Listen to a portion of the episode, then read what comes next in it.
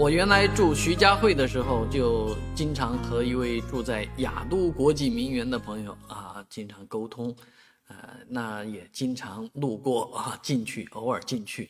啊，这个雅都国际名园在徐家汇来讲，是一个老牌的这个豪宅啊，这个房子的质量啊，这个价格都是有目共睹的。而这一位老阿姨呢，哎，她就把自己位于雅都国际名园的房子卖了，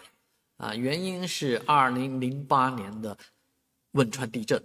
二零零八年啊，你看看那个时候房价是刚起来啊，甚至于可以说那个年那个时候是房价处于一个低谷的时候，因为我就是二零零八年买的房。当时上海搞了什么一二三的这个政策啊，呃，分了豪宅和这个经济适用房啊，这个标准化开来，所以那个时候应该说房价是一个小低谷啊，但是呢，呃，之后的几年房价就蹭蹭蹭的往上涨，拼命的涨啊，到今天虽然目前上海的房价又是一个稳定期，但是在二零零八年把一套豪宅卖掉。这确实需要很多勇气，而这位上海奶奶呢，她就是在二零零八年汶川地震之后呢，把自己的房子抵押出去，啊，允诺啊，承诺啊，为灾区呃这个捐款四百五十万元，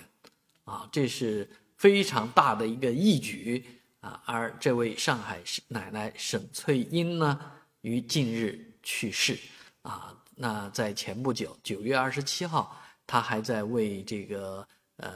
医院的医生们啊送去一幅啊油画啊，真的阿姨确实是上海的骄傲啊。在疫情在这个这么一长段时间里面呢，她虽然是退休了啊，但是义无反顾地投身到这个赈灾、投身到大爱的事业当中去。啊，当时他成立了一个公司，啊，销售灾区的产品，灾区的农产品。其实做生意也是有起有落啊，啊，应该说，啊，老奶奶经经历的是这个生意上的挫折，